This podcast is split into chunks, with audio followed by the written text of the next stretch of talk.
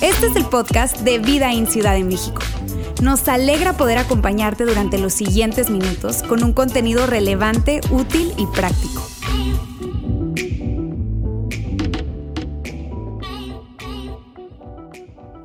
Saben, yo creo que hay algo que todos tenemos en común acá.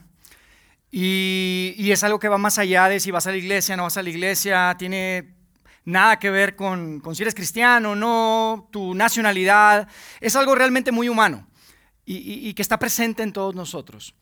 Y es lo siguiente, y de eso hablaba un poco el video, todos queremos ser conocidos por algo. Yo no sé si estás de acuerdo conmigo, pero todos queremos ser conocidos por algo. Si eres honesto contigo mismo, hay una lista de adjetivos que seguramente te encantaría que se asocien a tu persona, ¿sí o no? Si tú dices, Jair, no, yo no quiero ser conocido por nada, te invito a que te eh, entres y veas las redes sociales, tus redes sociales. Uno rápidamente puede identificar por qué alguien quiere ser conocido si ve sus redes sociales.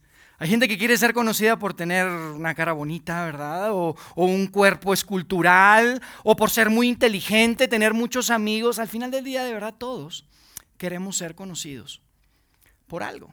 Y conectado con eso hay una convicción y hay un compromiso con comportarte de cierta manera, con ser de cierta forma, que cumple y que se alinee con eso por lo que quiere ser conocido. Si me preguntan a mí, y soy así, la verdad, súper honesto, yo quisiera ser conocido por tener una gran melena. Ah, no, no es cierto. Mi esposa quisiera que yo fuera conocido por tener una gran melena. Yo, si, si me preguntan, y soy así súper honesto, quisiera ser conocido por, por ser alguien inteligente. Y tal vez suena raro, pero no es, no es que haya batallado muchísimo en la universidad o en la escuela y todo eso, la verdad que me fue relativamente bien, pero yo tenía un amigo en la universidad, que de hecho lo conocí desde prepa y que hoy en día es uno de mis más grandes amigos, uno de mis mejores amigos, vive en Monterrey. Pero este tipo era tan inteligente, era increíble, o sea, teníamos unas clases de termodinámica donde veíamos unas derivadas y no sé qué, y así terminaba la clase y yo decía, híjole, pues tengo que buscar algo y a ver cómo le hago para entender. Y, él decía, no, mires así, ta, ta, ta, ta, Le dije, ¿tú ya llevaste la clase o qué? Él entendía, pero rápido la cosa, agarraba los conceptos de una manera que yo, a mí me sorprendía. Y lo admiré mucho y lo admiro mucho. Es un gran amigo y, y sí, la verdad que a mí me encantaría que la gente pudiera decir, ay, eres muy inteligente. Si soy así honesto, sí, eso me gustaría. Y claro, también me gustaría que la gente pudiera decir, es un, es un gran padre, es un buen líder, es un excelente ejecutivo. Son algunas de las cosas por las que a mí me gustaría ser conocido. ¿Y tú? ¿Por qué quieres ser conocido? Saben, hoy es un domingo un poco diferente, especial, no solo porque es puente y, muchos de nuestra familia están fuera, no están acá, pero es un domingo especial porque estamos entre series. Si estás con nosotros por primera vez, te cuento que típicamente lo que hacemos acá cada domingo es agarrar un tema y lo desarrollamos a través de diferentes domingos, tres, cuatro, a veces cinco domingos, simplemente buscando un diferente ángulo, una diferente perspectiva y profundizar en un tema en particular. Pero hoy estamos entre series y yo quiero compartir con ustedes algo que está muy cerca del corazón de nuestra iglesia. Es algo que es parte de la esencia de Vidaín y que tiene todo que ver y que es muy importante con el futuro de nuestra comunidad de fe. Es algo que ha estado en nuestro corazón, en el equipo de liderazgo, es algo que hemos estado conversando Ulises, yo y el equipo y que para nosotros era importante hoy poder compartirlo con ustedes. Miren, estamos arrancando febrero ya. Todavía queda una buena parte del año.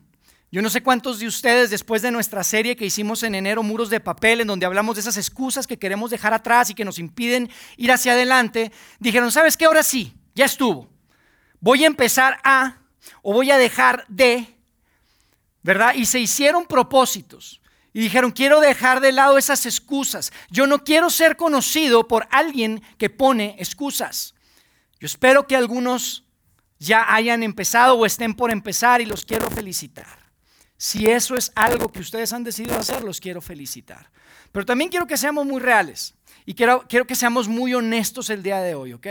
Y no sale de este auditorio lo que voy a decirles. Pero no es verdad que no es la primera vez que piensan eso. ¿Verdad que no es la primera vez que dicen, híjole, ahora sí voy a empezar a... Híjole, ahora sí voy a dejar de... No es la primera vez, te lo puedo asegurar. Y son estos pensamientos que todos tenemos y decimos, es que un padre no debería de, un esposo, una esposa nunca debería de, tengo que dejar de, tengo que empezar a, un amigo nunca debería de. Y es interesante porque cuando uno piensa en ponerse objetivos, en comportarse de cierta forma, en hacer algo parte de nuestra vida, típicamente hay un gran compromiso. Se compromete uno. Hasta a veces lo anunciamos, lo ponemos en el Face o en Insta, le decimos a nuestros amigos, a nuestra familia, ahora sí, ahora sí voy a empezar, ahora sí ya lo voy a dejar. Hay un gran compromiso, pero no solamente hay un gran compromiso, casi siempre hay una gran convicción, ¿están de acuerdo? Hay una gran convicción. Esto es lo que tengo que hacer, lo creo, estoy convencido de esto, pero la realidad es que no lo hacemos. O empezamos y lo dejamos. ¿Están conmigo? ¿A alguien le ha pasado? Soy el único raro acá. Mm, eh, ¿Por qué? Quiero que hablemos de esto hoy, porque ¿por qué es tan común que podemos estar convencidos y comprometidos con algo y terminamos haciendo las cosas que sabemos que no debemos hacer? O empezamos a hacer cosas o hacemos cosas que no debemos de hacer y, y al revés, perdón, dejamos de hacer o no hacemos lo que sí debemos de hacer. ¿Por qué? ¿Por qué no podemos?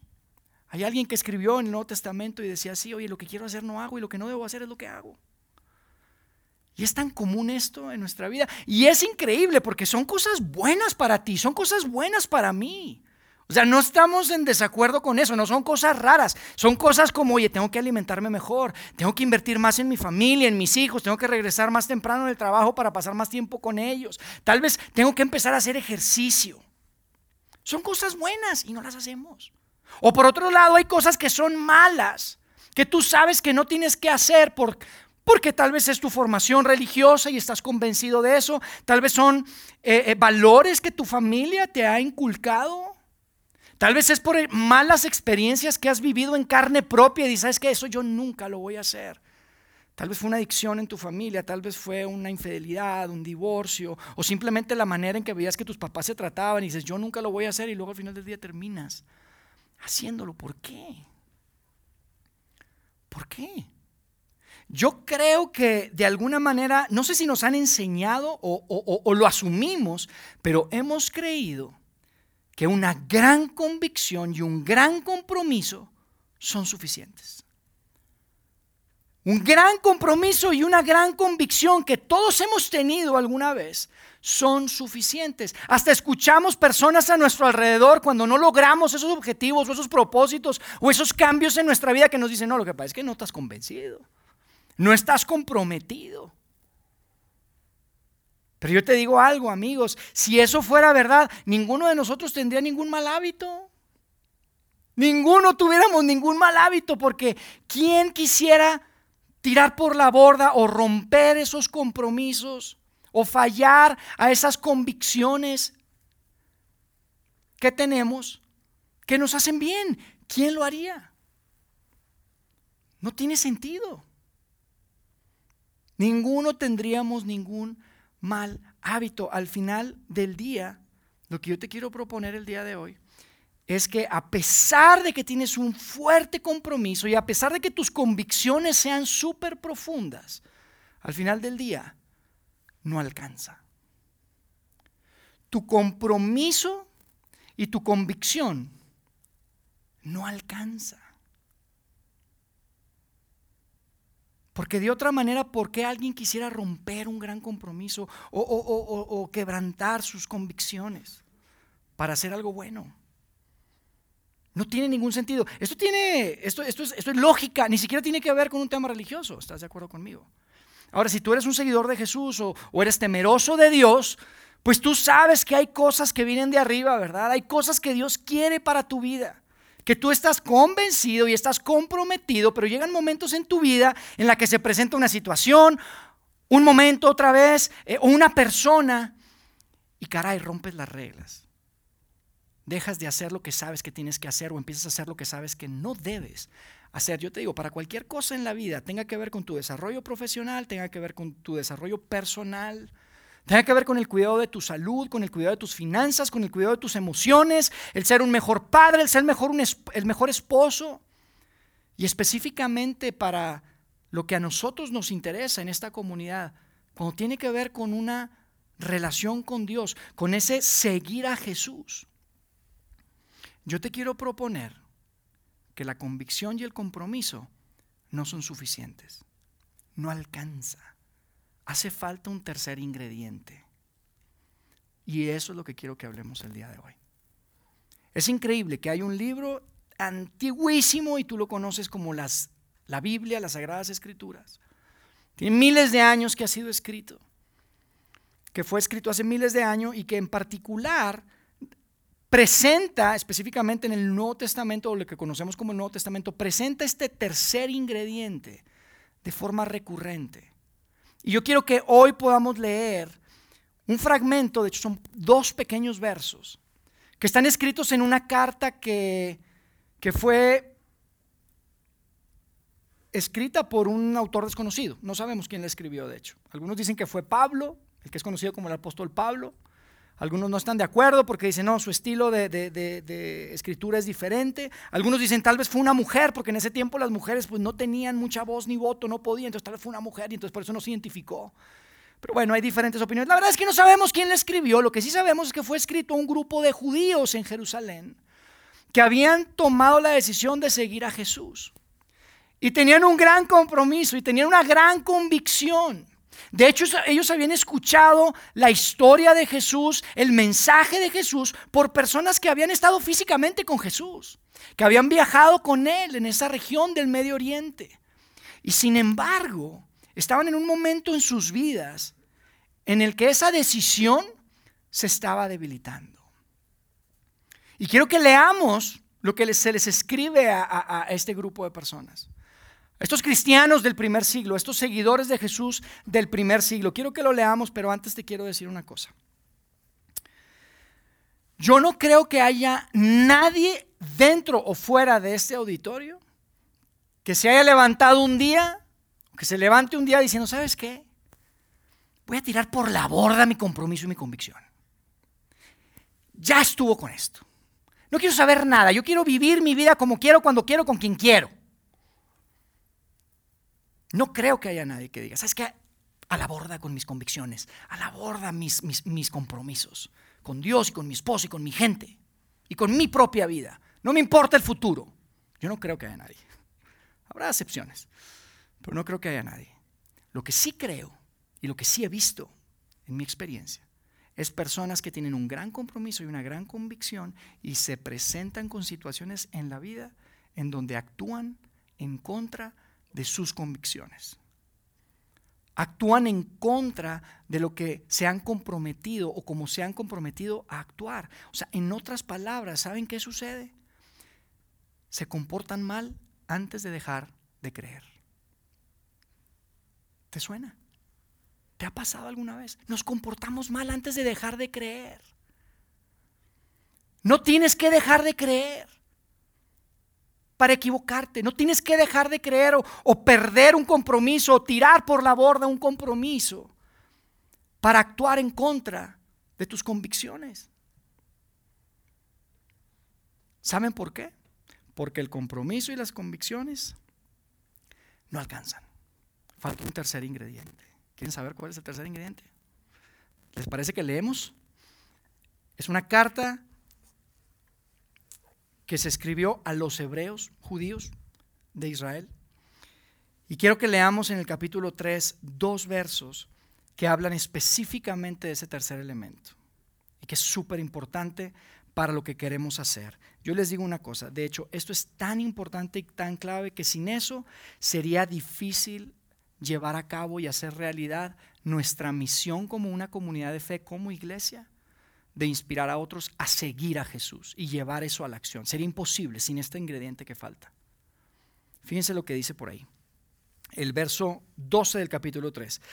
Dice, cuídense hermanos de que ninguno de ustedes tenga un corazón pecaminoso e incrédulo que los haga apartarse del Dios vivo.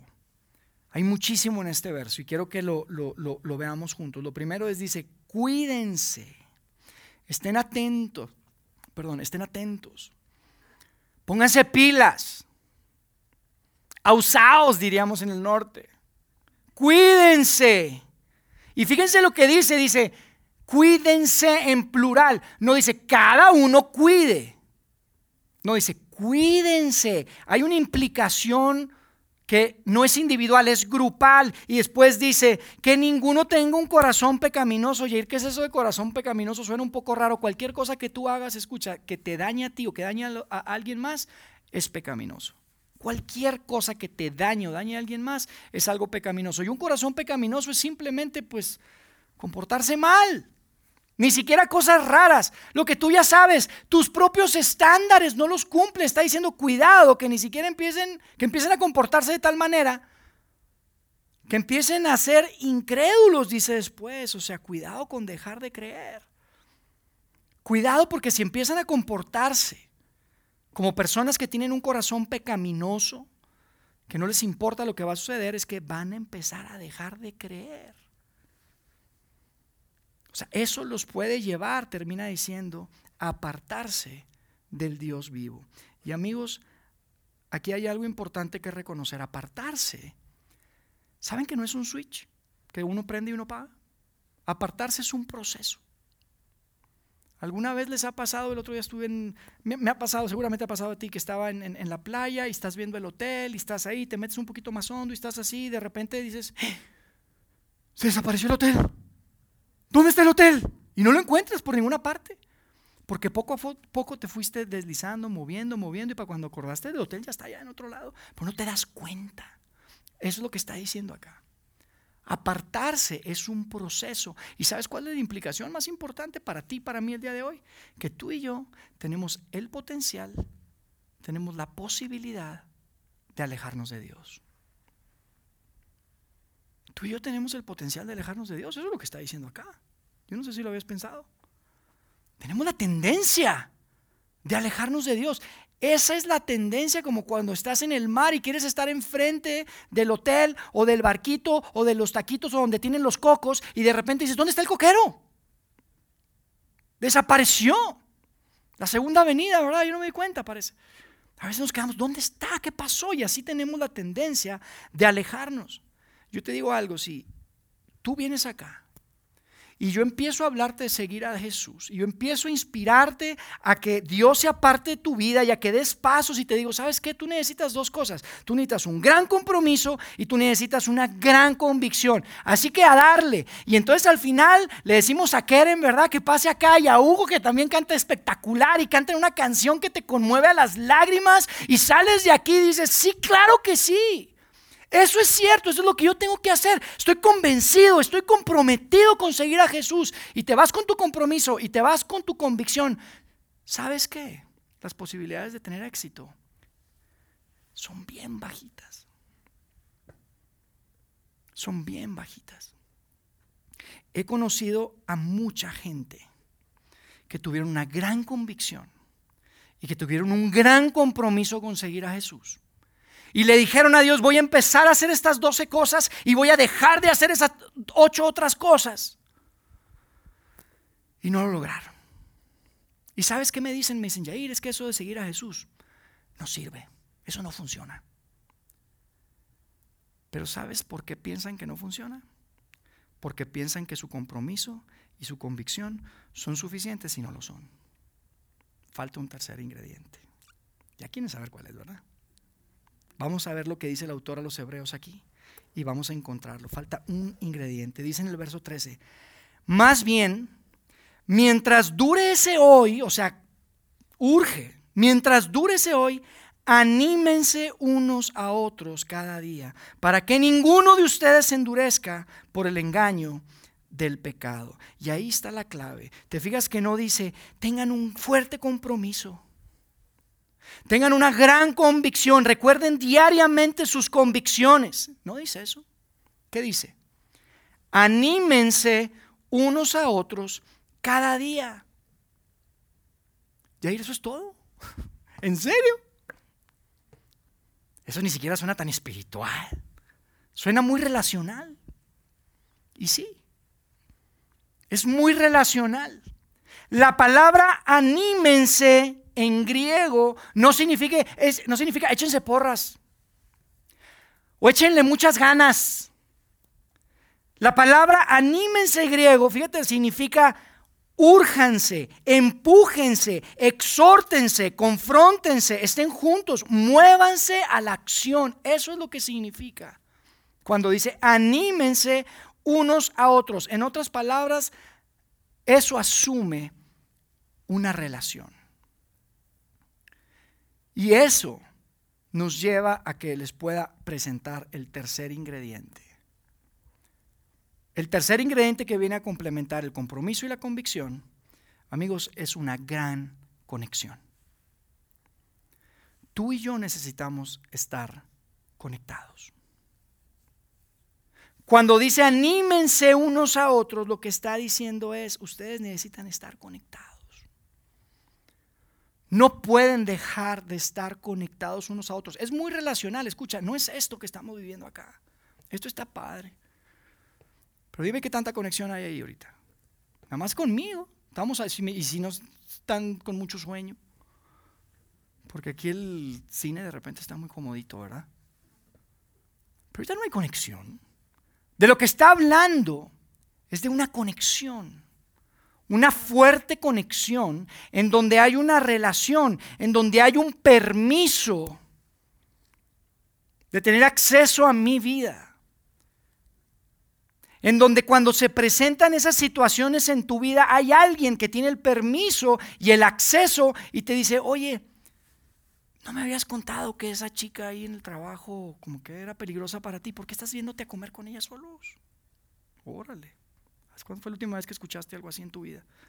Alguien que quiere lo mismo que tú, que está buscando conectarse con Dios y que se atreve a decirte, oye, Tú me dijiste que ibas habías tomado la decisión que tu familia es lo más importante en tu vida y vas a tomar esa oferta de trabajo que te pide que estés cuatro días a la semana fuera de tu casa.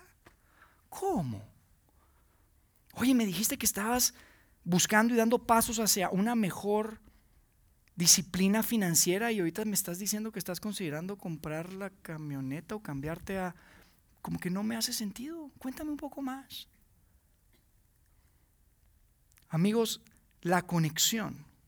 Y pocas veces hablamos así, pero esas conexiones fuertes son igual de espirituales y necesarias que tu compromiso y que tu convicción.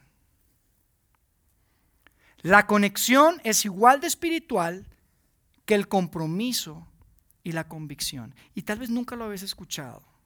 Porque normalmente lo que escuchamos en estos ambientes de iglesia es tú tienes que leer la Biblia. Y eso está súper bien. Tú tienes que comprometerte y disciplinarte. Y eso está súper bien. Lo tienes que hacer. Y es que tú tienes que orar, o tienes que rezar, o te tienes que ir a confesar, o tienes que hacer esto, o tienes que hacer lo otro. Pero nunca nos dicen, hey, tienes que estar conectado. Tiene que haber una gran conexión. Porque de otra manera tu compromiso y tu convicción no serán suficientes. Pocas veces lo escuchamos. Pero el autor de los Hebreos nos lo dice muy claro, y eso lo podemos ver a través del Nuevo Testamento. Agarré ese versículo, pero te digo una cosa, hay tantos donde constantemente se nos urge a conectarnos, a animarnos unos a otros, a procurarnos unos a otros. Y no es nada más procurarnos aquí, que está buenísimo, pero muchos de ustedes salen aquí como si fueran al cine y se van, ¿verdad? Algunos otros sí nos quedamos, digo, eh, ¿qué pasó? Ya, pero qué importante esa conexión. Qué importante esa conexión. ¿Saben para qué es importante la conexión? Dice ahí, para que ninguno de ustedes se endurezca por el engaño del pecado. Para que ninguno se endurezca por el engaño del pecado. Si no estás conectado, estás siendo vulnerable al engaño del pecado. Híjole, esto es tan importante para lo que queremos hacer juntos, amigos. Es tan importante para mí, para ti, individualmente. Pero esto de animarse unos a otros, esto de conectarse, esto de sumarle un tercer ingrediente a tu compromiso y tu convicción es determinante para tu futuro. No solamente espiritual o tu experiencia de fe, sino para tu vida entera. cualquier área de tu vida. Esto es tan importante. En cualquier área de tu vida necesitas gente a tu alrededor. Es por eso, a mí eso me, me, me, me resulta una explicación al por qué tal vez tú y yo hemos visto a tanta gente que es súper inteligente haciendo tonterías. ¿Te ha tocado? Ver gente pero inteligente, brillante y hacen cada soncera. Dice, ¿cómo pudo aventar, cómo pudo arruinar su familia de esa manera? ¿Cómo pudo arruinar sus finanzas de esa manera? ¿Cómo es posible que no se dio cuenta que estaba yendo hacia y es súper inteligente? Está comprometido, está convencido. Tontería tras tontería. Saben que yo, una de las personas que más admiré de, de pequeño, de adolescente, yo crecí en un contexto de fe, íbamos a la iglesia y todo esto, una iglesia completamente diferente a la que hacemos el día de hoy, pero recuerdo muy bien a un maestro de Biblia que tuve cuando yo tenía como 14, 15 años, que era, era sumamente inteligente. Era una biblioteca con patas ese tipo, yo me acuerdo. Pero un hombre reservado, introvertido, muy callado, canoso, blanco su cabello con una no se me olvida, una, barba blanca. Y era un maestro de Biblia que, mira, le podías preguntar lo que tú querías y él te contestaba. Sabía todo. Era una biblioteca. Si no lo sabía, se lo inventaba por lo menos, porque yo todo, todo sabía. Era bueno el tipo. Y tenía su familia, sus hijos eran de mi edad. Este, y recuerdo que después de, pues ¿qué será? Fue hace poco, bueno, no relativamente, eh, unos 6, 7 años, hace poco. Se me hace poco porque ya estamos grandes, ¿verdad? 5, 6, 7 años no es, no es tanto. Para los jovencitos dicen, uh. Pero hace como unos 7 años, que yo ya estaba viviendo acá en Ciudad de México, eran, ellos son de Monterrey, me acuerdo que me enteré que después de 40 años se estaba divorciando de su esposa. Y sentí tan feo. Porque yo conozco a su familia, conocí a su esposa, a sus hijos. Y se estaba, 40 años después, se estaba divorciando de su esposa. Maestro de Biblia, todo el tiempo en la iglesia, metido, metidísimo. ¿Saben por qué? Porque no había nadie en su vida a quien él le rindiera cuentas. No había nadie en su vida con quien él había conectado y que podía animarse unos a otros para que no sean engañados por el pecado, como decía el autor de los Hebreos. Eso fue lo que pasó. Y lo vemos con pastores, amigos. Amigos pastores. Un amigo pastor también de Monterrey, hablé con él porque terminó en una crisis matrimonial.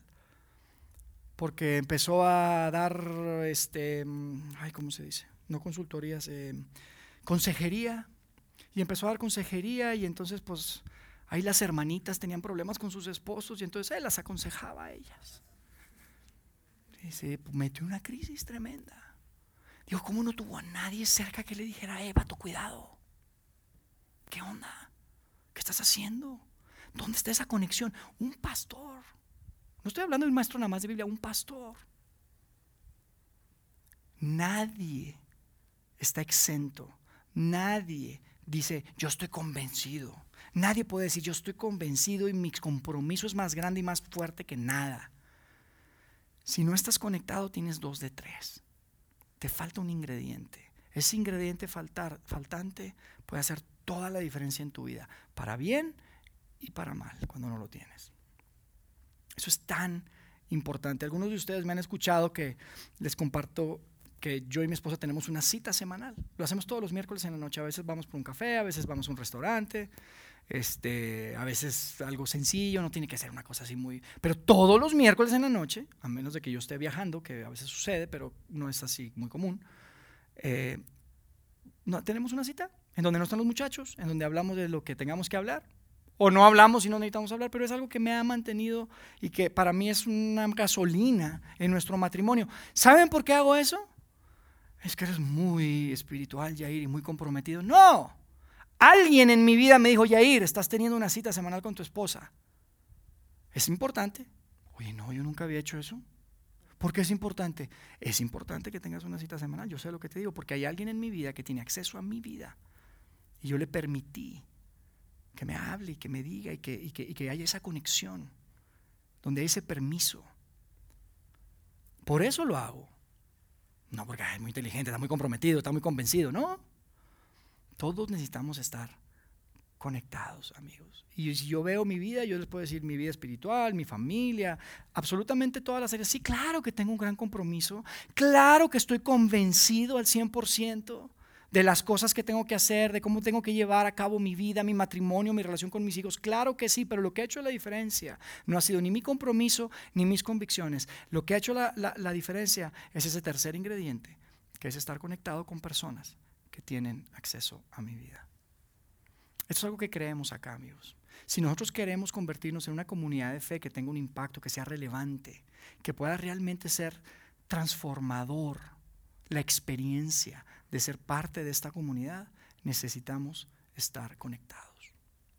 Necesitamos estar conectados. Y puede ser de forma orgánica, puede ser de forma formal, válgame la redundancia, puede ser de diferentes maneras. Pero yo te quiero preguntar, ¿quién tiene acceso a ti? ¿A quién le estás dando acceso de tu vida? En tus relaciones, de tus pensamientos, de tus decisiones, con quién estás conectado. ¿Quién tiene acceso a ti? Y no me digas, Dios y yo somos suficientes, lo he escuchado tantas veces. Y pasan las historias como las que les acabo de contar, Dios y yo tenemos una relación, nosotros nos entendemos, tú sabes. Dios y yo no, Dios es la onda, Dios y yo sí. y dicen, Dios conoce el corazón, esa frase la escucho tanto. Dios conoce mi corazón. Sí, claro que lo conoce. Claro que lo conoce. Y fíjate lo que escribe acerca de tu corazón a través de uno de sus profetas en Jeremías 17:9. Dice, el corazón humano es lo más engañoso que hay. Es extremadamente perverso. ¿Quién realmente sabe qué tan malo es? Sí, lo conoce tu corazón. Ahí está tu corazón. Amigo, no puedes hacer tu vida solo. No pretendas depender de tu compromiso y de tu convicción sin estar conectado. Para nosotros esto es determinante para el futuro de nuestra comunidad. Y queremos dar pasos hacia abrir espacios y oportunidades donde más personas puedan experimentar lo que es estar conectados. Conectados a un grupo de personas, no simplemente conectados los domingos aquí en un auditorio, sino a un grupo de personas que tengan acceso a ti. Y yo te digo algo, esto no es sencillo. Uno no puede, no puede fabricar relaciones, pero los pasos los vamos a dar. Y tal vez las relaciones se van a dar, a veces no se van a dar, pero como comunidad, como visión, como esa fotografía del futuro que queremos para vida en Ciudad de México, hay grupos de personas conectados. No un montón de gente viniendo los domingos a un lugar donde tocan súper chida música y hay un pelado que agarra el micrófono y parece que habla más o menos bien sino grupos conectados, personas conectadas en grupos, compartiendo sus vidas y teniendo la oportunidad de rendirse cuentas, teniendo la experiencia de pertenecer, formal e informalmente. Entonces yo les quiero decir algo, hoy queremos dar un paso, hoy vamos a, estamos anunciando oficialmente grupos cortos donde ustedes van a poder unirse, conectarte en diferentes zonas del poniente de la ciudad. ¿Poniente? Sí, ¿estamos en el poniente o en el oriente? Poniente de la ciudad. En el poniente de la ciudad principalmente. Eh, y lo que vamos a hacer es, vamos a poner por ahí un, ya lo pusimos, un código QR, le pueden tomar una fotografía y lo que pueden hacer es básicamente ahí vamos a, ponen sus datos. Es todo lo que hay que hacer ponen sus datos y lo que va a suceder es que entre semana alguien les va a llamar y les va a, platicar cuáles son las opciones que hay para ustedes, si hay una opción, si, si les acomoda, fechas, horarios, etcétera, etcétera. ¿Qué significa esto? ¿Significa que para siempre voy a tener que estar metido ahí? No. Significa que vamos a hacer un compromiso. La idea es tener un compromiso de seis semanas en donde tú le des una oportunidad a, este, a, esta, a esta experiencia a estar conectado, a sumarle ese tercer ingrediente a tu compromiso y a tu convicción. En donde hay un grupo de personas que muy probablemente, y esta es nuestra intención, estén viviendo tu misma etapa de vida y estén experimentando las mismas cosas que tú. Eso es tan poderoso, ¿sabes? Cuando llegas con alguien y te empieza a contar que su esposa y que no sé qué, que sus hijos, dices, ay, jole, yo pensé que nada más era yo. No. No eres el único. Uy, es tan poderoso. Entonces queremos dar ese paso y lo que va a suceder es, van a llenar su información, cualquiera que quiera dar este paso y que tenga la oportunidad de hacerlo, lo puede hacer al final de nuestra reunión. Va a haber un, pequeño modelo de información, hay una pantallita, lo vieron tal vez al entrar, y hay un globito azul, y va a haber personas, ahí voy a estar yo, ahí va a estar Ulises, ahí va a estar Aldo, Chío, que son parte de nuestro equipo de grupos, y lo que queremos simplemente es, a partir del 20, de la semana del 20 de febrero, vamos a decir seis semanas en donde vamos a estar juntos. Y vamos a, pasar una hora, una hora y media por semana y vamos a, a compartir la vida. Y si de ahí salen buenas relaciones, buenas amistades, amistades hasta la muerte, extraordinario. Si no, estamos dando pasos. Pero amigos, esto es tan importante para el futuro de nuestra comunidad y creemos y estamos convencidos y comprometidos, pero sabemos que la conexión es importante y vamos a hacerlo. Por eso te propongo lo siguiente, amigos. Lo que cada uno de nosotros es, necesita no es ser conocido por algo. Lo que cada uno de nosotros necesitamos es ser conocidos por alguien. Eso es lo que necesitamos. Porque tu compromiso y tu convicción no son suficientes. Necesitas un tercer ingrediente. Y la conexión es determinante. El autor de los Hebreos lo ponía de esa manera. Dice, anímense unos a otros, urjanse, conéctense, denle acceso a otra, gente. Si no, se van a alejar. Si no, no van a poder, si no, no van a lograr, si no van a seguir con sus excusas de las que hablamos todo el mes pasado. La única manera en la que podemos ir hacia adelante, estamos convencidos, es estando conectados. Y eso va más allá de los juevesitos y la cosita, es, es, es relaciones. O sea, esto, en esto, ¿qué pueden esperar? Pueden esperar un espacio donde va a haber personas que están viviendo lo mismo que ustedes y que vamos a tener la oportunidad de, conversar. Es como doble A o que Alcohólicos Anónimos. No, pero ay, algo así. Algo así. No le digan a nadie. No, en serio. ¿Saben por qué funciona eso? Funciona, es la conexión. ¿Saben cuánta gente ha terminado enamorada en una cosa de esas? Por eso. Y no significa que todos queremos aquí terminar aquí y hacer pareja, ni mucho menos. De hecho, son de matrimonios la gran mayoría de los grupos que vamos a abrir. Pero también va a haber grupos de chavos, de 18 a 25 años. Y, si tú estás en ese grupo, ojalá puedas conectarte.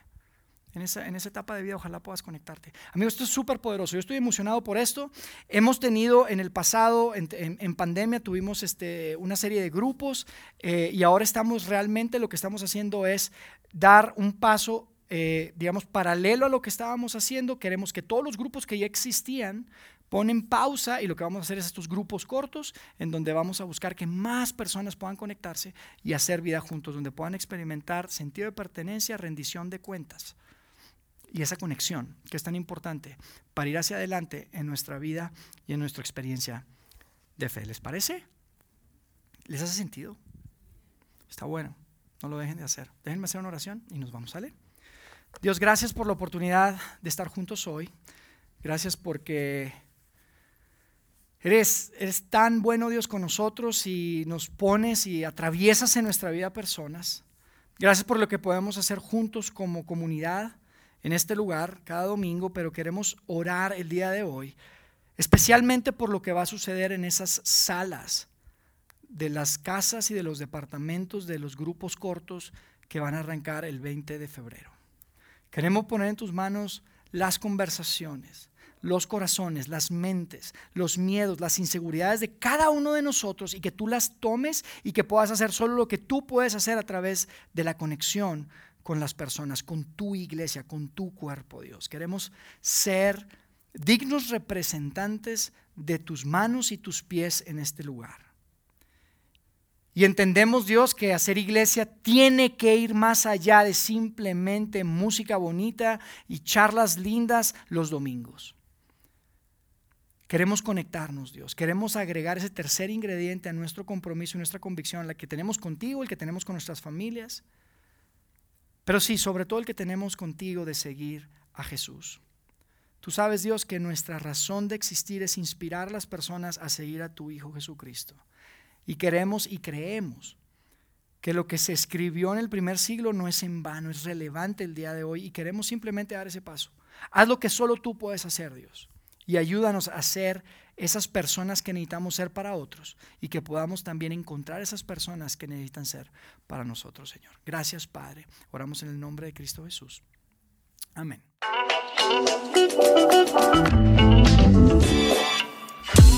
Sigue conectado a los contenidos de Vida en Ciudad de México a través de nuestro sitio web y de las redes sociales. Muy pronto estaremos de vuelta con un nuevo episodio.